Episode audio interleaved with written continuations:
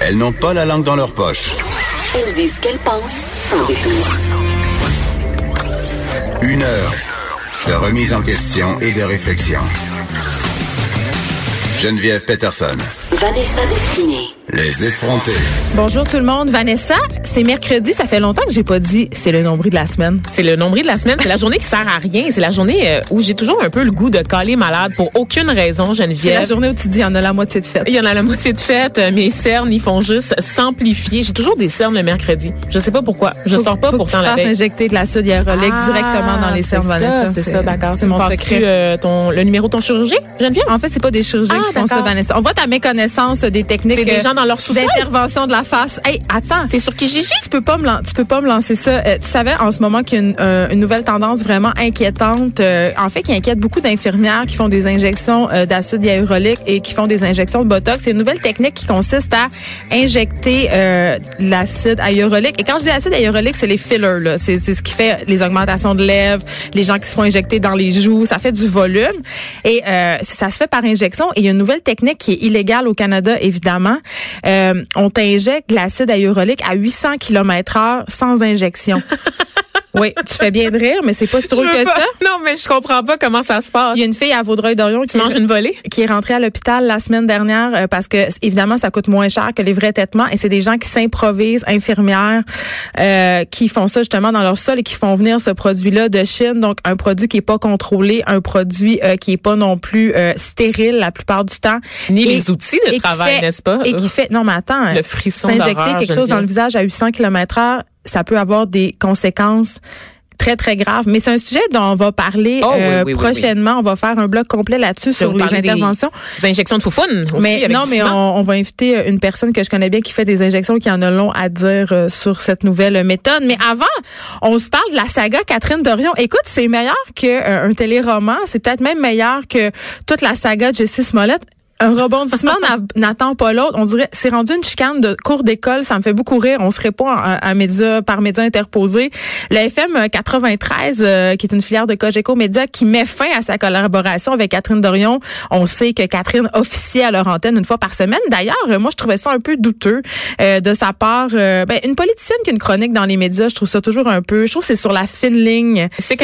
C'est énormément. En fait, moi, je pose, euh, c'est pas à la politicienne que je pose des questions, ce serait aux médias qui acceptent de lui donner une tribune, qui lui offre une tribune. Elle ne l'a pas sollicité, sa tribune, Geneviève. dit On oui. est allé la chercher. Non, non, mais les médias, il y a eu un choix éditorial qui a été fait de privilégier une élue au détriment de plein d'autres élus et de lui accorder une tribune. Ce qui n'est pas juste. Vraiment, là, du, un strict point de vue logique, ce n'est pas juste. Ben, d'un point de vue déontologique aussi, euh, Ben, bien sûr. comme média, on se doit d'être neutre, donc de ne pas afficher nos couleurs politiques. Parfois, notre jupon dépasse, c'est vrai, sauf que dans, donner une chronique à, à un ça, élu, donnes une à tout le monde, à tous les partis, à une personne de tous les partis ou t'en donnes aucune? Exactement. C'est mon point de vue sur Donc, la chose. Mais euh, Catherine Dorion, elle a aussi une chronique dans Urbania. Oui, je sais, on voit elle ça a ses passer. vidéos sur YouTube. Mais ça, c'est elle-même qui est fait. J'ai moins de problèmes parce que c'est pas cautionné par un média. Puis Urbania, ce n'est pas un média d'information Non, non, plus. effectivement, on l'oublie Le FM souvent. 93, c'est une radio d'information.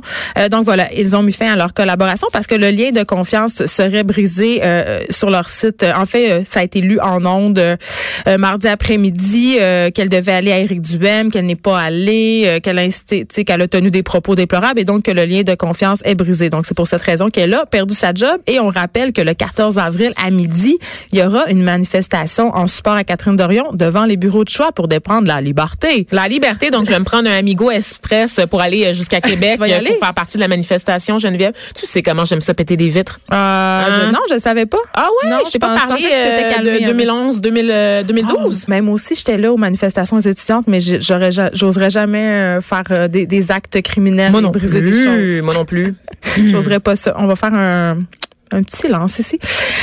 J'ai j'ai été euh, au confessionnal, donc tout est pardonné.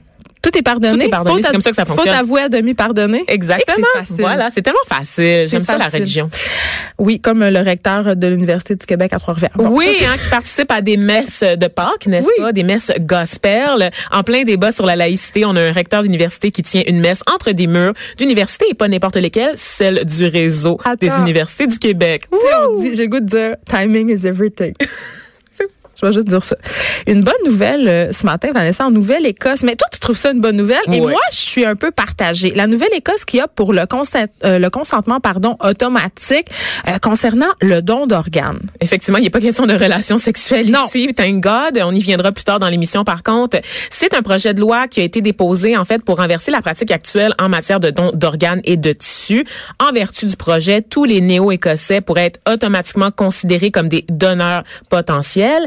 Ça serait, selon les, les- le gouvernement, une première en Amérique du Nord. Et euh, une fois que la loi est adoptée, ben, c'est ceux qui refusent de devenir donneurs qui devraient, qui devront donc se manifester. Donc dire je me retire, je ne veux pas qu'on pioche dans mon cadavre à ma mort. Et là, euh, c'est sûr que les familles évidemment vont continuer d'avoir le dernier mot euh, selon le projet de loi euh, proposé par le gouvernement.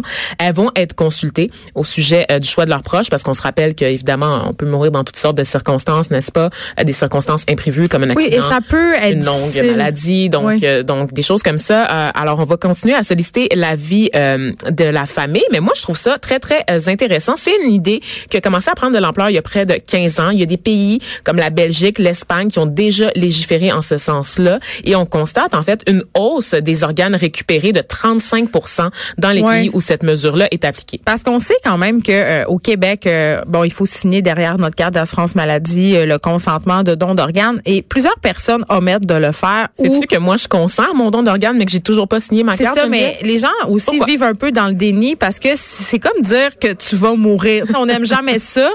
Euh, c'est tout le temps, euh, c'est comme parler d'assurance vie. C'est comme, euh, tu sais, de pompe funèbre. ben on veut, tu sais, on veut pas, on veut pas parce que ça sous-entend une idée de mort. C'est admettre que notre fin est proche, qu'elle existe Un et qu'elle est proche. Mais euh, j'ai fait un, en tout cas j'ai fait des recherches parce qu'un moment donné je voulais faire un reportage sur le don d'organes, donc je suis allée au centre où ils distribuent en fait les organes, C'est pas, c'est-à-dire ils, les distribuent pas. euh, en temps réel, sauf que euh, ils, ils les attribuent aux familles. Et là, euh, on me parlait euh, du côté sensible de la chose, tu sais, quand tu perds un proche, on a un laps de temps pour donner un organe, un, laps de temps euh, qui est pas toujours euh, très long. Et il y avait des familles qui ressentaient une certaine pression. Puis c'est vrai que ça peut être vraiment émotif. Fait que la raison pour laquelle moi je suis partagée, c'est celle-ci.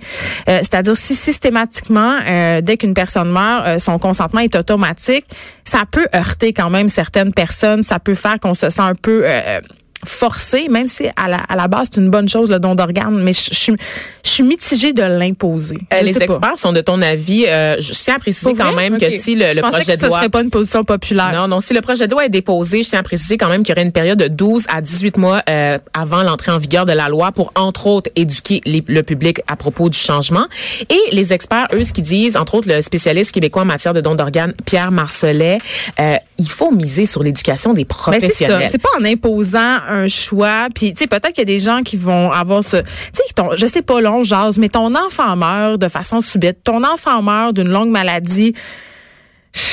Il faut être capable d'accompagner. C'est pas tous les hôpitaux qui ont un service de psychologue qui, qui est adéquat. Donc, il faut que les travailleurs de la santé soient capables d'identifier les donneurs, de soutenir la famille, puis de créer aussi le lien de confiance nécessaire pour aller de l'avant, pour euh, pour en fait la, la récupération des organes.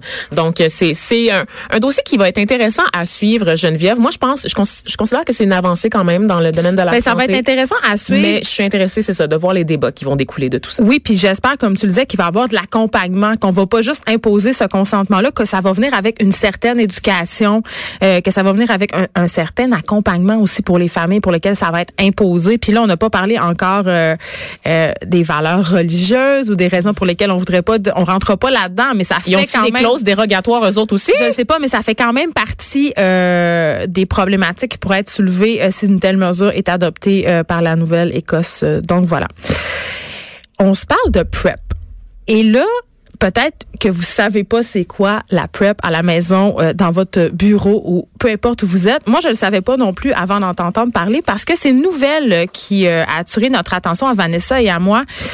Euh, c'est un homme de Sydney, Steven Spencer, qui a eu un test de VIH positif, même s'il prenait cette fameuse PrEP-là. Et là, ça m'a permis de comprendre que la PrEP, peut-être que je me trompe, c'est quelque chose qui t'empêche de pogner le, de, de, de, tester positif au VIH. Et là, pour cette personne-là, ça n'a pas été euh, le cas.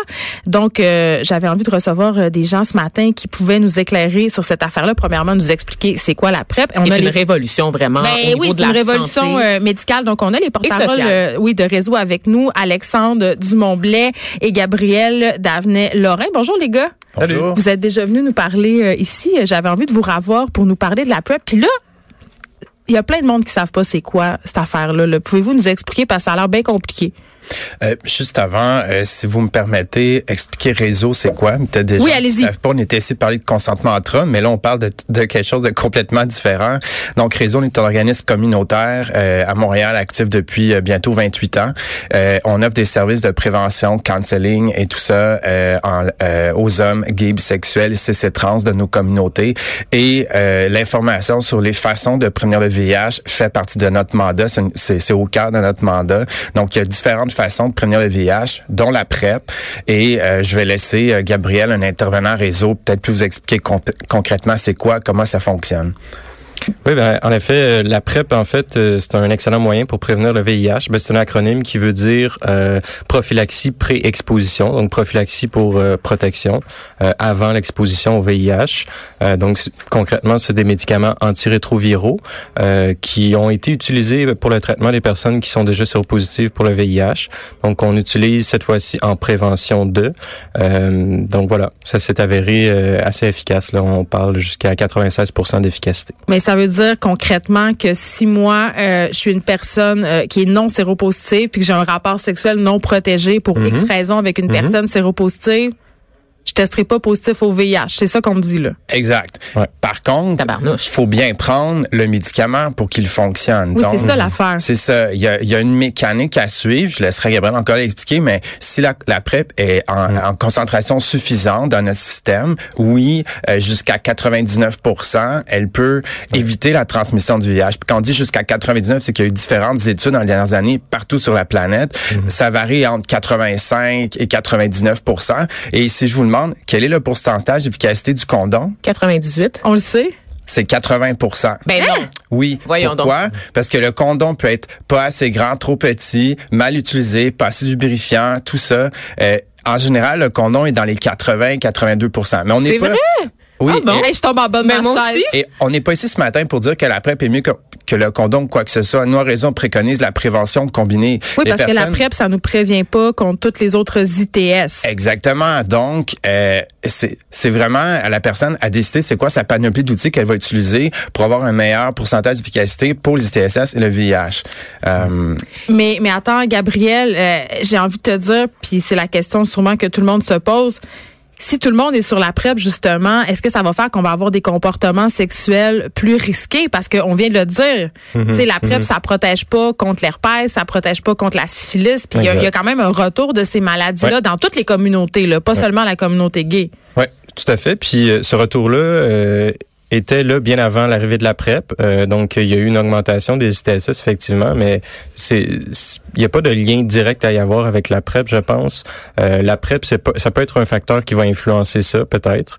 Euh, et puis, euh, oui, c'est une bonne question de, de, de, se demander là, si tout le monde se met sur la PrEP, est-ce que ça va faire exploser les, les ITSS? Comme Alexandre le disait, on préconise vraiment un réseau une approche de prévention combinée, donc d'utiliser en combinaison différentes stratégies. et il faut savoir aussi que avant euh, avant l'arrivée de la PrEP, il y avait des gars qui utilisaient pas le condom. Euh, donc c'est pas c'est pas quelque chose de nouveau nécessairement. Mais ça fait combien de temps justement que c'est sur le marché la PrEP là? Moi c'est assez récent que j'entends parler de ça. À réseau, on parle de PrEP là. Euh, moi j'ai commencé en 2011, on en parlait déjà. En 2013, il y a eu pas si vieux que ça. Non, mais ça fait quand même plusieurs années puis il y a de plus en plus de gars qui utilisent la PrEP. Mm-hmm. J'essaie d'avoir le chiffre pour aujourd'hui avec vous puis j'ai pas le chiffre exact mais ça serait aux alentours de 5 5 6 000 gars sur la PrEP à Montréal. Mais c'est ça, tu dis à Montréal, parce que euh, en me documentant un petit peu, je me suis rendu compte qu'en région, justement, la PrEP était pas si accessible que ça. Tout à fait. Notamment parce que les médecins n'ont pas la formation nécessaire mhm. pour l'administrer et pour en parler. Il y a eu un avis en 2013 intérimaire pour les médecins, euh, alors que la, la, PrEP en prévention du VIH n'était pas encore approuvée par Santé Canada. Ça l'a été seulement en février 2016.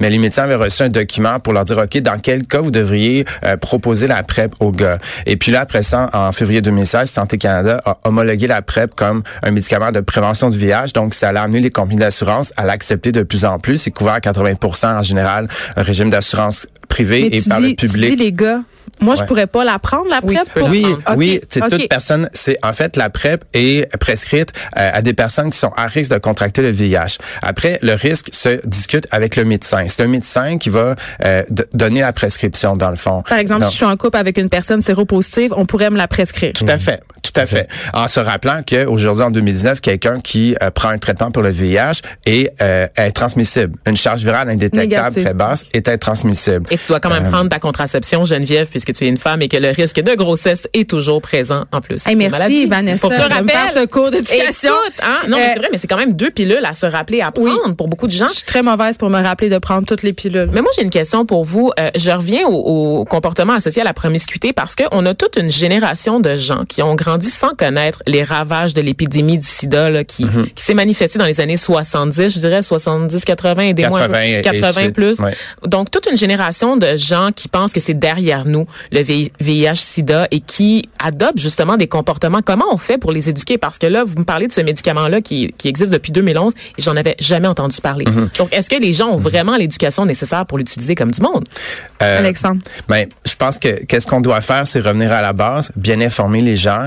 Euh, je vois ici un livre sur la table, dictionnaire bienveillant de la sexualité. Oui, ça va être une auteure qu'on va recevoir euh, dans le troisième bloc de l'émission, Myriam on parle de sexualité. L'éducation à la- sexualité au Québec, vous le savez, a été délaissée pendant longtemps. C'est certain qu'à raison, on préconise une meilleure éducation à la- à la sexualité. Puis pas juste pour les hommes gays, bi ou trans, pour tout le monde, pour être en meilleure capacité de prendre les meilleures décisions pour soi. Donc, effectivement, ce qu'on réalise chez les gars plus jeunes, euh, on banalise un peu le VIH. Tu sais, on, on va dire, ben, on peut prendre un traitement puis c'est réglé. Ouais, mais ton traitement, pour l'instant, c'est toute ta vie. Il n'y a pas encore de vaccin. Il y a pas des encore effets secondaires quand même. il y a des effets secondaires. Euh, faut, faut prendre le temps de trouver le bon traitement pour la personne, mais il n'y a pas encore un traitement curatif. On croit qu'on va y arriver d'ici 5-10 ans avec le fait euh, des nouvelles des nouvelles avancées des études puis tout ça. Puis pour revenir à l'accès euh, au Québec, nous samedi, vendredi, samedi dernier, on avait le premier sommet francophone sur la santé gay que Réseau organisait qui s'appelait Smash à l'hôtel des gouverneurs juste à côté ici. Et euh, samedi, on a lancé un peu euh, un mouvement qui s'en vient dans les prochaines semaines en réseau. Euh, puis j'en porte euh, fièrement le, le t-shirt. On peut pas le voir. on est à la radio. La PrEP gratuite et accessible, oui. Oui. Donc, euh, on veut, on lance un mouvement pour favoriser l'accès à la PrEP. En fait, la PrEP n'est pas accessible à tout le monde, comme tu disais au Québec, n'est pas prescrite à tout le monde et n'est pas gratuite pour tout le monde. Donc, euh, on a une stratégie devant nous qui fonctionne, malgré malheureusement euh, Spencer en Australie qui a, qui a- qui a contacté le VIH. Mais il a quand même dit qu'il recommandait à tout le monde Oui, de, prendre la PrEP avant et après parce qu'il c'est exceptionnel que ça fonctionne pas. C'est ce qui est quand même hallucinant. Quelqu'un qui est séroconverti après 50 PrEP dit je persiste et signe et continue de dire que la PrEP fonctionne. N'arrêtez pas de la Ben prendre. Ça veut tout dire sur l'efficacité de la PrEP. Donc on préconise que ça soit accessible à tout le monde parce que c'est une question de revenu aussi. C'est pas tout le monde qui se la paie puis qui en aurait besoin. Gabriel Davenet-Lorrain, intervenant communautaire chez Réseau. Merci, Alexandre Dumontblais. Merci d'avoir été là. C'est toujours un plaisir de vous recevoir à l'émission. Merci. Renseigné. Les